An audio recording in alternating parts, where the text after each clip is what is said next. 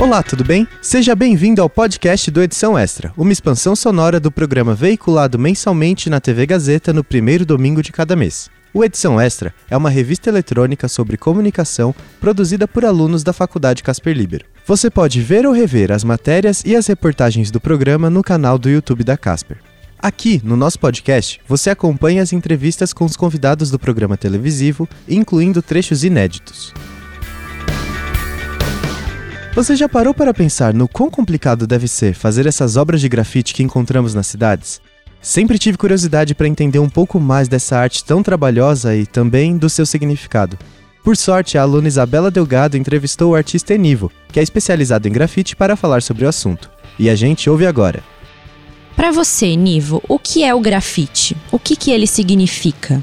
O grafite é composto por muitos estilos, linguagens, vertentes, conceitos. Eu acompanho e gosto de todos, porque eu embaso minha vida nessa linguagem, né? Hoje minhas relações, amizades, trabalho, tudo vem né, desse universo, vem através do grafite. A cidade é como uma, uma um, um livro aberto, então vão se colocando os diversos estilos. Hoje, se a gente limitar o grafite por estilo, acredito que até perde um pouco, porque o Brasil ele é muito criativo, né? São Paulo, né? principalmente de onde, eu, de onde eu venho, de onde eu moro, tem diversos estilos, diversas técnicas diferentes. A gente usa muito latex, muito rolinho, muito outros materiais que lá fora talvez um spray é mais barato do que uma, uma, uma, tinta de rolo. E existem vários estilos, existem né, os, os taggers, galera que né, escreve o nome, que faz um tag, que evolui através disso, coloca o seu, nome na rua. Tem o, o, o Trawap ou Bomb, que são letras mais rápidas, mas que já tem um preenchimento, que já tem um formato. É, um piece, que já é, um, já é uma peça mesmo, um trabalho mais colorido, mais elaborado, mais trabalhado, com uma certa leitura. Existem as letras Wild Style, né, que é o estilo selvagem, porque elas se entrelaçam e, e, é de difícil compreensão. Mas através do estilo do escritor você vai saber o que está escrito e vai entender a mensagem. Existem grafites 3D que ele não tem o um contorno, então ele é todo embasado em sombra e luz. Tem a galera do, que, que, lança personagem, eu me enquadro muito nisso, de fazer mais figuras, desenhos, personagens. Tem a galera da pichação, que coloca o seu nome, né, de forma mais com letras próprias, garrafais, né, às vezes preto, prata, branco, né, usando, utilizando uma cor, né, e se arriscando na cidade para estar tá colocando o seu nome, o nome da sua turma. Então, nossa, é, são N, N, N possibilidades de, de arte, de grafite, de expressão. Sempre surge alguma nova. Como que funciona o seu processo criativo? Meu processo criativo se dá de acordo com o meu cotidiano, com a minha realidade, com a minha vida, minhas amizades, tudo isso me inspira, né? Tudo isso me ajuda a, criar, a entender onde eu estou, a entender de onde eu venho, prosperar onde eu quero chegar. Então, tudo está baseado na minha vida mesmo, né? nas correlações. É, isso me inspira, né? o dia a dia, as pessoas da rua, né? as pessoas que passam e interagem com aquilo que eu estou fazendo, ou porque gosta ou porque não gosta. Tudo isso entra no meu processo criativo. Eu costumo ir para a rua livre sem muita pretensão de, de, levar um desenho ou levar uma ideia. Eu levo a minha identidade, meu estilo e o que está acontecendo ali no entorno. Às vezes é, são objetos que eu vejo no caminho, ou uma situação de uma pessoa, uma posição, uma coisa que eu que eu tô vendo ali que vai me chamar atenção, às vezes eu agrego tudo, um cone que eu vi na rua, um tijolo, um, é, sabe, um emoji na, na, na, conversa, tudo vou montando na minha cabeça e eu passo para a parede. Eu gosto de fazer assim, na hora, porque eu sinto que quando eu faço um desenho antes e vou sair de casa e vou pro muro, já aconteceram várias circunstâncias na qual outras coisas me inspiraram. Aquele desenho que eu fiz em casa já é passado. Na sua opinião, quais são os temas mais abordados no grafite de São Paulo? Olha, o grafite ele é um agente político, porque ele não só protesta, mas ele propaga a cultura, né? É a união de povos, união de pessoas, né? Num, num, num senso comum de ir para a cidade e transformar aquilo da forma que bem entende, né? De comunicar, de conversar. Então eu vou observando a cidade conversando, a cidade falando, os artistas colocando os seus trabalhos. E a cidade se recicla muito rápido. Então, quem não está em atividade, é, logo não estará mais na rua. Talvez será lembrado né, por alguma geração, por alguém, né, terá fotos, né, terá publicações, mas a cidade é de fato de quem está na atividade, colocando ali, contestando a situação, alegrando as pessoas, colocando o seu nome na cidade. Existem N situações que fazem o artista sair da sua casa e ir para a rua mostrar o seu trabalho. Você acredita que o grafite traga consigo uma questão social? É, o grafite ele tem uma posição social de retratar a realidade, o tempo é, é, e as situações né, que os jovens vivem hoje em dia. É, o grafite, ele ilustradamente, ele é uma arte feita por jovens, mas que esses jovens nem são mais tão jovens assim. Então, na verdade, o grafite ele é um movimento artístico com 50 anos de existência. Esse ano a gente faz 50 anos de hip hop. E o grafite é um elemento, está incluso dentro desse movimento. Então, não existe movimento artístico na história que durou como o grafite que já tem 50 anos e parece que está só começando, só ganhando força, está sempre crescendo, enquanto né, dadaísmo, surrealismo, entre outros períodos da arte e movimentos duraram 10 anos no máximo. Como que você enxerga a relação do grafite com a comunicação? O grafite e comunicação tem tudo a ver. Né? Eu mesmo estou usando uma blusa com, com, com minha própria arte. Né? Eu saio para a rua com ela, as pessoas comunicam. Né? Alguns apontam que já conhecem, outros gostam, outros. Né? Então eu procuro me comunicar é, através do meu trabalho.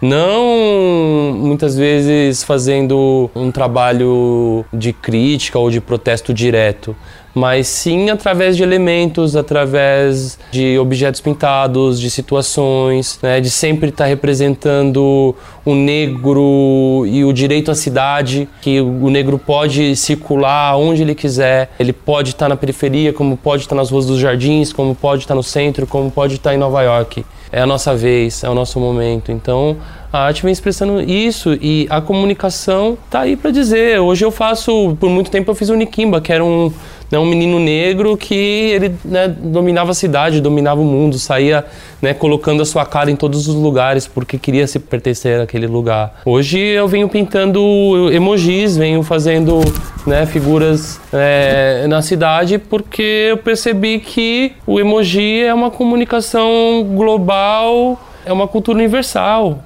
Eu estou comunicando com crianças, com pessoas idosas, com um, um, russo, um chinês, um indiano, vai entender a emoção que está ali expressada naquelas figuras. Então a gente está comunicando com todo mundo.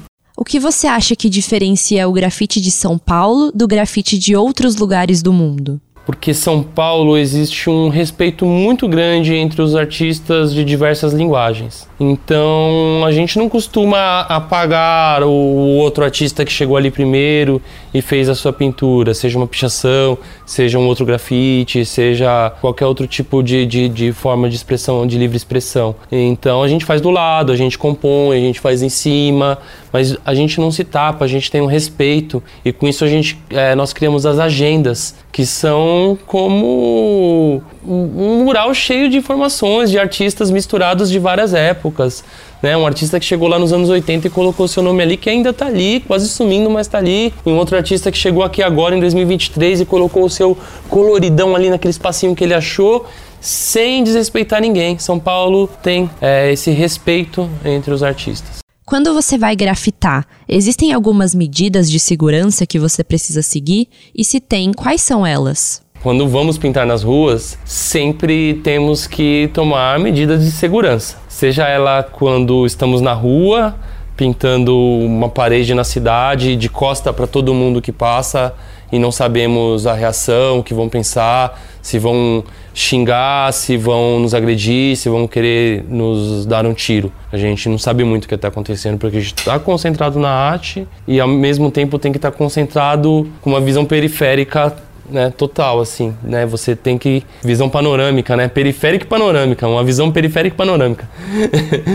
Porque você tem que entender tudo que está acontecendo ao seu redor. O seu tempo, tem, você tem que ser rápido, você tem, tem que agir, você tem que fazer antes da polícia chegar ou, ou, ou alguém vir falar alguma coisa, ou alguém vir tentar interromper o seu trabalho. Então, quando você está já em um, um, trabalho mural, em um grande projeto, pintando, vamos se dizer, uma empena de um prédio, aí as preocupações são outras, porque ali você já tem autorização, você já tem os recursos, então o, a, a preocupação é a segurança, o equipamento a ser usado, né, um grupo de, né, um grupo de apoio, assistentes, é, seguro. Então tem outros riscos que você vai tomar porque você está em cima de um prédio de 15 andares. Então cada caso é um caso, todos temos que tomar medida de, medidas de segurança. É, existem instituições e corporações que nos contratam que se fizermos um grafite com mais de 3 metros de altura, temos que fazer um curso de é, NR38. NR14, NR, NR35, ixi, agora eu não sei. A gente tem que fazer um curso de NR, então a gente tem que, passou de 3 metros, tem que se fazer um curso para você pintar acima de 3 metros de altura, com todos os equipamentos. Então vai de acordo com, com, com, com o direcionamento. O que é a criminalização da arte? Vamos se dizer assim, né? É, o grafite é, ele não é crime ao nosso olhar de artista. Mas o, o que diferencia na lei o grafite, né, a arte do vandalismo, é a autorização prévia. Se você tem uma permissão, você pode estar tá executando uma pichação que ele vai ser entendido. Você vai, vai, vai, ser abordado, você mostra, não, tem os papéis aqui, tem a produção, tá aqui, eu estou fazendo uma pichação, hum, mas é, isso é um, um, mural, é um trabalho, é um, é um convite. Ou você pode estar tá fazendo um mural, uma, uma arte, um realismo e você ser abordado ali e você não tem como justificar que você está autorizado, você será autuado como um vandalismo. Então, o limite entre grafite e pichação se dá mediante a autorização, não pela estética que é o trabalho. O que você pensa sobre alguns murais de grafite estarem sendo apagados atualmente? Eu sinto que a cidade, como eu disse, é um livro aberto e que esses livros são preenchidos diariamente. Quem continua fazendo arte na cidade estará preenchendo o seu nome na história desse livro. Quem né, não está mais está abrindo espaço para as pessoas que estão chegando, para as pessoas que estão né, na ativa mostrando o seu trabalho. Então é uma prática já da prefeitura há muitos anos pintar a cidade de cinza. Isso nunca mudou. Né? É o dever deles, eles fazem isso porque a, na visão deles, é, isso é o belo para a cidade. Na visão dos artistas, não. Então é uma eterna batalha e, e, e um Ouroboros, né? A cobra que come o próprio rabo. Enivo, para você, quais são os maiores desafios de se trabalhar com o grafite? O maior desafio é porque mesmo a gente estar fazendo uma arte validada há 50 anos, ainda é uma arte nova, ainda há de se compreender muito sobre ela, é, sobre os, os artistas que a compõem. Precisamos de mais intelectuais, mais historiadores para escrever essas histórias de, de, desses artistas, porque são muitos e estão fazendo coisas muito relevantes. Artistas que veio do street art ocupando lugares incríveis em museus, feiras de artes, galerias, instituições. Isso vem acontecendo, mas mesmo assim ainda está engatinhando a cultura no Brasil. A gente precisa de muito fomento porque somos um país muito fértil de mente criativa e com um mínimo de estrutura de criação. Eu creio que 99% das ações artísticas genuínas aqui são feitas por livre e espontânea vontade de cada artista. Realmente, toda expressão artística que encontramos possui uma pauta social por trás, principalmente quando falamos em arte de rua. Fique ligado nos próximos episódios do podcast do Edição Extra, disponível nas principais plataformas de áudio.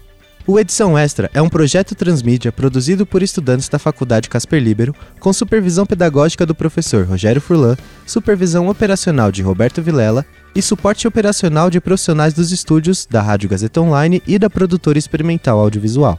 Podcast edição extra. Apresentação: Victor Castro. Roteiro: Victor Castro e Heloísa Rocha. Produção de entrevistas: Beatriz Folhene, Otávio Pérez e Isabela Delgado. Edição: Agnoel Santiago, o Popó. Edição de mídias audiovisuais: Nilson Almeida. Site e mídias sociais: Heloísa Rocha e Júlia Lozano. Faculdade Casper Libero. Supervisão pedagógica da Rádio Gazeta Online e da produtora experimental audiovisual: Rogério Furlan. Supervisão operacional da Rádio Gazeta Online e da produtora experimental audiovisual, Roberto Vilela. Coordenadoria de jornalismo, Deise Feitosa. Coordenadoria de Rádio, TV e Internet, Renato Tavares. Operações da Faculdade Casper Libero, Antônio Viana. Gerente administrativo da Faculdade Casper Libero, Eric Wonhart. Diretor da Faculdade Casper Libero, Marco Vale. Fundação Casper Libero. Superintendente Geral da Fundação Casper Libero, Sérgio Felipe dos Santos. Presidente da Fundação Casper Libero, Alípio Rodrigues Lineira. Até a próxima!